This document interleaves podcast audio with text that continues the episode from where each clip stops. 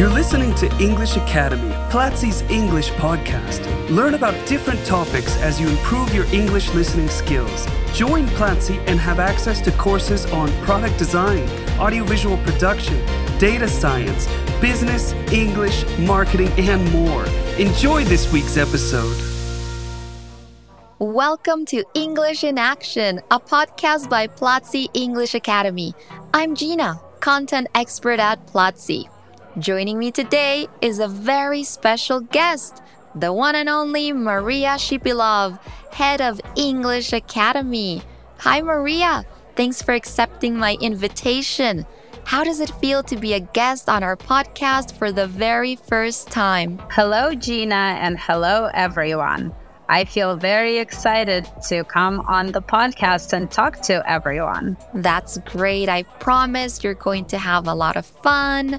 And this is going to be a special episode, I would say, for both of us. Because the topic of today's episode is New York City, the city that never sleeps. And this place is near and dear to both of our hearts.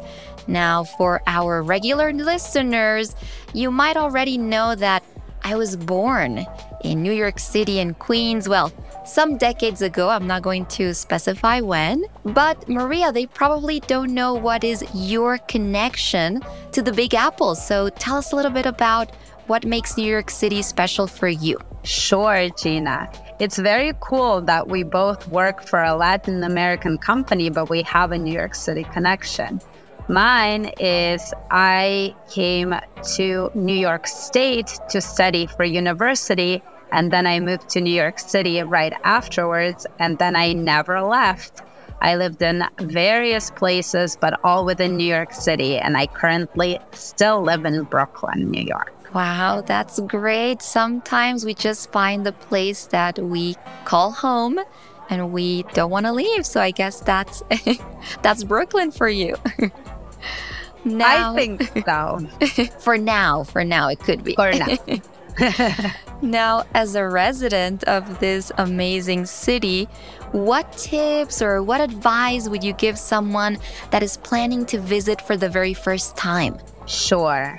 So I think my number one tip is would be to plan your itinerary wisely. New York City is really really big and it's very diverse and it has a lot to see.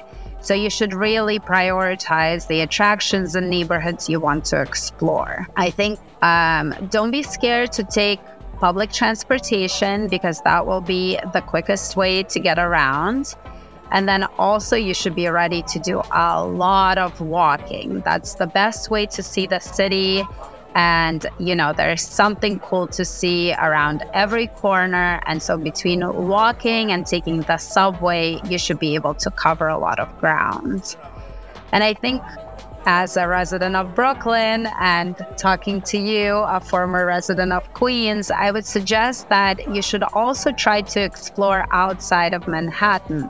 Obviously, Manhattan is the iconic place with most of the landmarks that you see in the movies, which we're going to discuss later probably.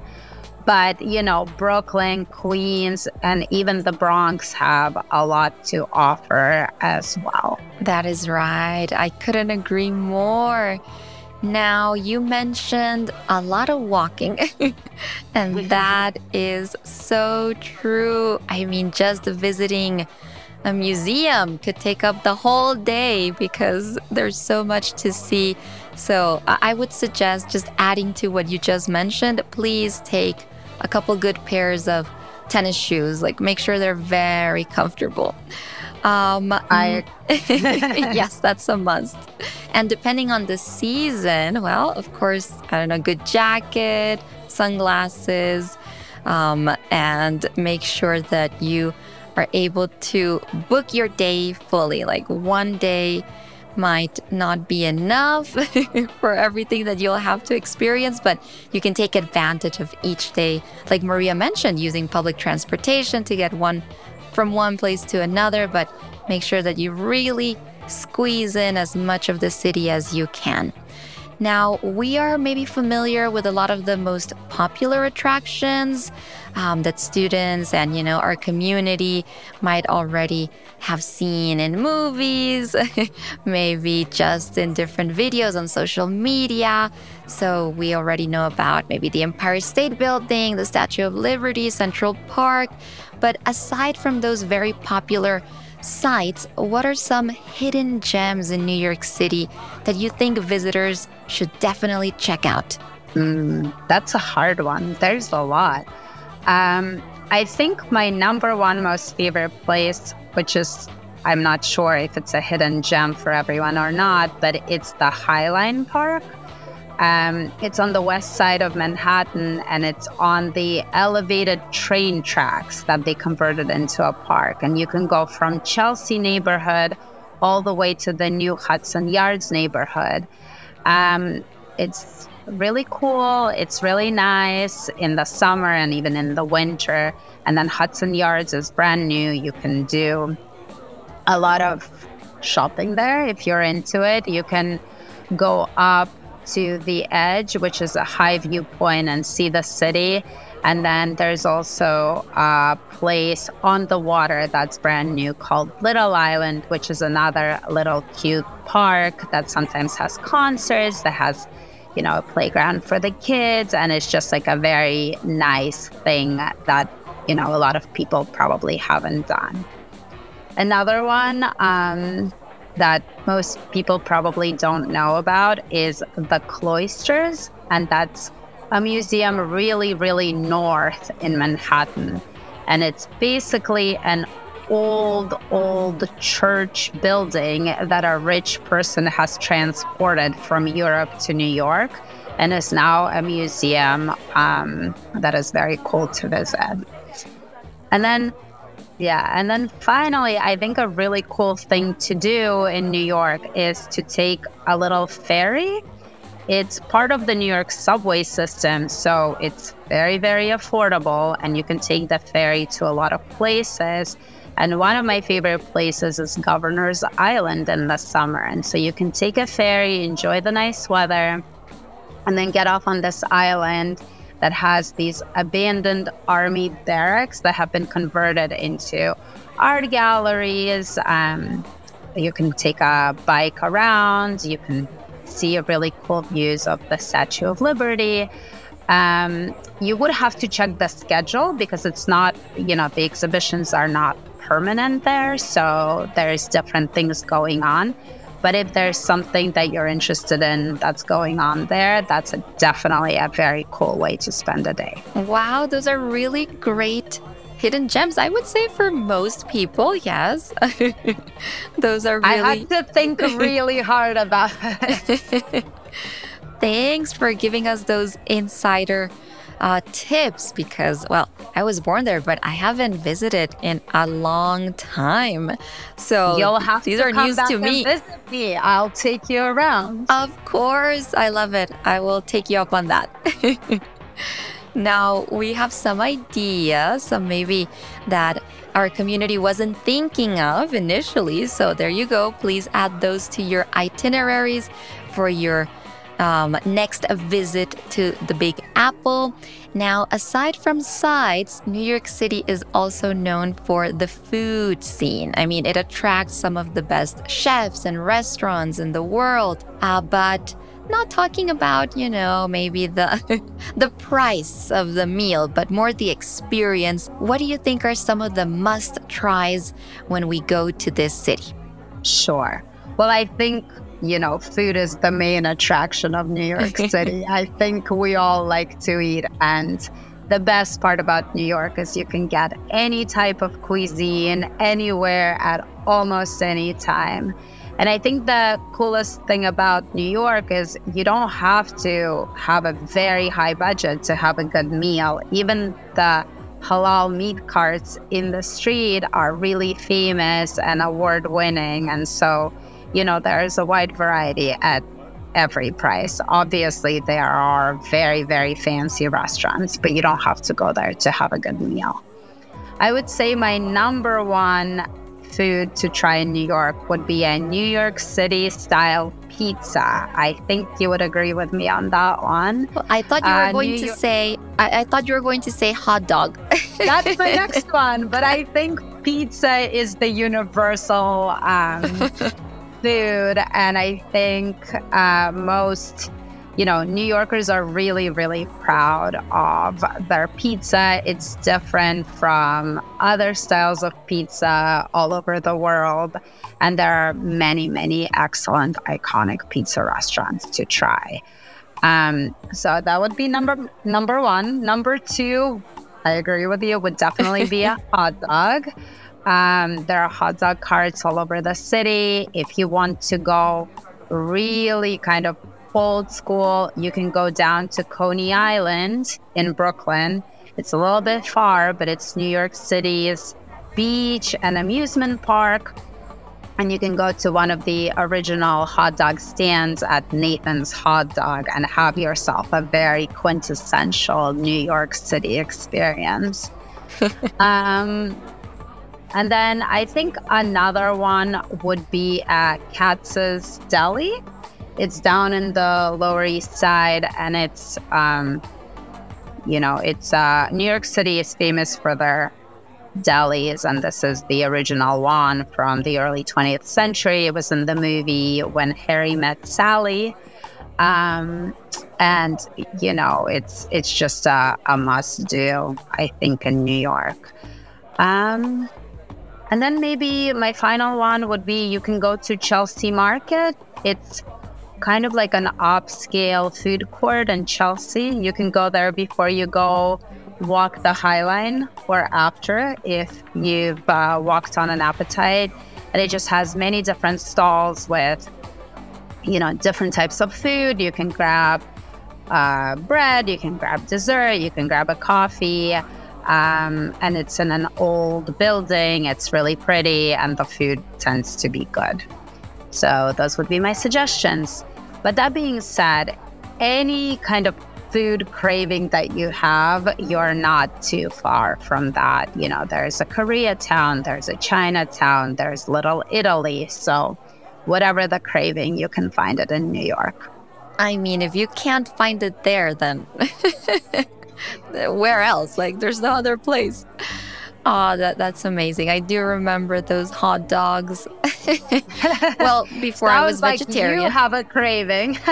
I might. It, it, could bring up some nice childhood memories, but you know, I've been a vegetarian for, for many years now, so uh, we will find yeah. you a veggie dog. I'm a nice, sure that exists. Nice New York style veggie dog, yes. I would like that. Oh, I would like that. Yes, for sure. And pretzels. I mean, if you go, make sure that you also get one of those while out and about walking in, in the big city. Now, we've talked about some attractions, we've talked about the food, but we can't leave out the fact that New York City is also an arts and culture hub. We have, well, so many museums and galleries, also theaters, but are there any that you personally love and would like to recommend to our listeners? Sure. I love that we covered food first, the most important things first, and now we're going to the culture. So I think if you can and it works with your schedule, obviously seeing a Broadway show would be a really, really cool thing to do. Um, it's, you know, there's many going on every day. Um, some are insanely popular and it's hard to get tickets. Some have been around for longer, so it might be easier to grab a ticket or two. Um, they're all around, you know, um, Times Square, and so you can see an iconic attraction, go see a show. It's it's pretty fun. In terms of museums, I think my favorites are the Museum of Modern Art. Uh, obviously, not very off the beaten track, but it can't be beat the Metropolitan Museum of Art, that's right next to Central Park. So, also a very nice day to combine the two together. And I also like the Whitney Museum that's focused on American art. And so, if you would like to see some American art in America, the Whitney is the place to go. and the Museum of Natural History, if you've seen the movies A Night in the Museum and you want to have that experience, is also a must. And again, I don't think you'll be able to to experience the whole thing in just one day, but get the most out of it. I don't think your legs will yep. be able to. That's true, it. but you can definitely get the highlights. Mm-hmm. You can get the mm-hmm. idea. Mm-hmm. And then there's a lot of amazing food to reinforce your your efforts of the day. So you take a break and go on. Come on, you muster exactly. up the strength. You're only there, you know, once. Come on. well, hopefully more For than sure. once, yeah. But get the most out of it. Ah, that that's great. Um, I think that we've given, or you mainly have given our listeners some really good tips about how to create the most meaningful and complete experience. You've talked about uh, taking advantage of public transportation, some of the cool sites that they can't miss, the food, the art. Maybe let's talk about those iconic landmarks that are well known, that we've also seen uh, in pop culture and movies. You mentioned one, Katz's Deli. What other sites must our uh, visitors, right, our travelers go to while in New York City? Anyone or any any place that comes up that is very iconic that is a must as well? Sure. Well, I think first of all, Central Park. I mentioned it before. Um, I think it's a beautiful place. Obviously, New York. It's been in many, many movies, and it's just nice to walk through you know, on any in any season at any time of day It's just beautiful. Um, Times Square um, also is seen in a lot of movies. It's cool to walk through. Maybe don't spend too much time there because it's very, very hectic, many people, but it's definitely worth seeing. Um, for more niche um, content, I think you can go visit the Friends apartment from from the outside, from the TV show, um, or you know Carrie Bradshaw's Little Brownstone. Those are both in the West Village, um, which is a really nice area to just walk around and see the iconic New York City buildings. Um, and they're both within a couple blocks of each other. And then I think the final fun one is maybe the Ghostbusters Firehouse. Um, that's down in that's down in Tribeca, so you can reenact, you know, the famous Ghostbusters scenes outside, and it's also a very nice area with some beautiful views and really good food. So, you know, I'm giving you the film location, but there's a lot to do around there as well. Oh, wow. So many memories come up when you mention these different places. Last time I visited, uh, of course, we went to. Um, to Times Square, and uh, I do have to say, if you do visit, make sure that um, you don't get attacked by all the characters there uh, the Elmos, the Batmans, the Pikachus, I don't know, all these. it, it's all part of the experience. It's part but of the experience. It's not, yeah. it's not a very relaxing place, that's for no, sure. It's very, it's very lively. It kind of fills you up with energy, but yeah, that they'll be asking for for some money. So just you know, set boundaries and have fun. I remember last time I went, we had the naked cowboy is he still around Times Square? I live in Brooklyn, so I haven't been to Times Square in in a minute. But the last time I was there uh, a few months ago, he was still there. Oh um, wow, um, he's an iconic figure in New York. Take he, a picture with him. yeah, he's definitely a fixture. Um, yeah. Excellent. Well, we've covered everything, I think. I with, with that, we can end right on that note. Uh, I think students sure. and our community have a lot there too to maybe include on their next trip. Oh, maybe the last site I would like to um, also talk about is the UN. I mean, if you're into history, if you have ever wondered, well, where do all those um, country, you know, th- those leaders, right, world leaders, uh, come together and, well, discuss about politics and um, everything that's happening in our world, uh, maybe the UN is a great place to visit. I had a lot of fun there as well. Took a lot of pictures, learned a bunch there about history and uh, different human uh, situations, conditions, crises, everything. Right there, there's a place where where a lot of things converge. So I would also recommend the UN. Uh, it's, it's a cool place for sure. That's an off the beaten path a little bit, but definitely worth a visit. I agree. Well, thank you so much, Maria, for joining us today for your very first episode. My I hope you're first. Hope you'll you'll come for more. thanks, thanks for joining, for sharing all those wonderful insights and tips. And well, everyone, remember that you can go to platzi.com slash English to take a free class. And as always, we upload new episodes on a weekly basis. Go ahead and check out everything we have. We'll see you soon. Till next time. This was English Academy, Platzi's English podcast. Thanks for listening. Share this podcast if you liked it and let us know which topics you would like for us to discuss in future episodes by going on Twitter and using the hashtag Platzi English.